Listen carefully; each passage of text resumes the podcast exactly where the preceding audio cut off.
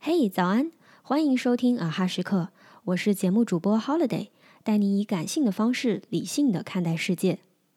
最近，一个高中就认识的朋友从上海到广州出差，住在我家。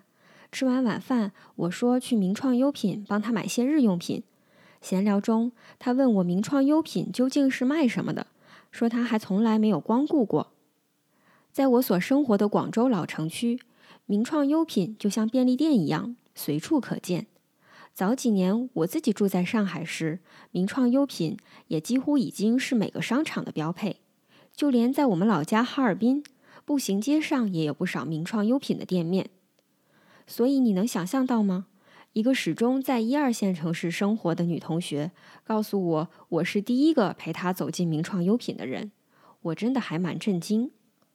于是我突然想到，我们常常以自己的生活圈层和习惯形成一种理所当然的固有认知，以此带入其他人的想法和生活。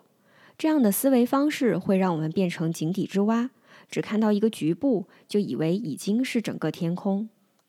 事实上，不少创业者都会犯这样的错误：不经过充分的市场调查，单以自己的喜好作为标准，以为自己喜欢的、需要的就是用户需要的，最后消费者很可能不买账。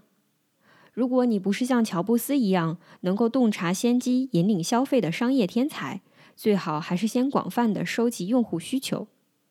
这件小事儿给我带来的另一个思考是：中国的用户市场真的足够大。总有现有品牌还没渗透到的人群。如果你的点子足够好，营销方式得当，总有可以争取的消费群体。所以什么时候开始创业都不晚。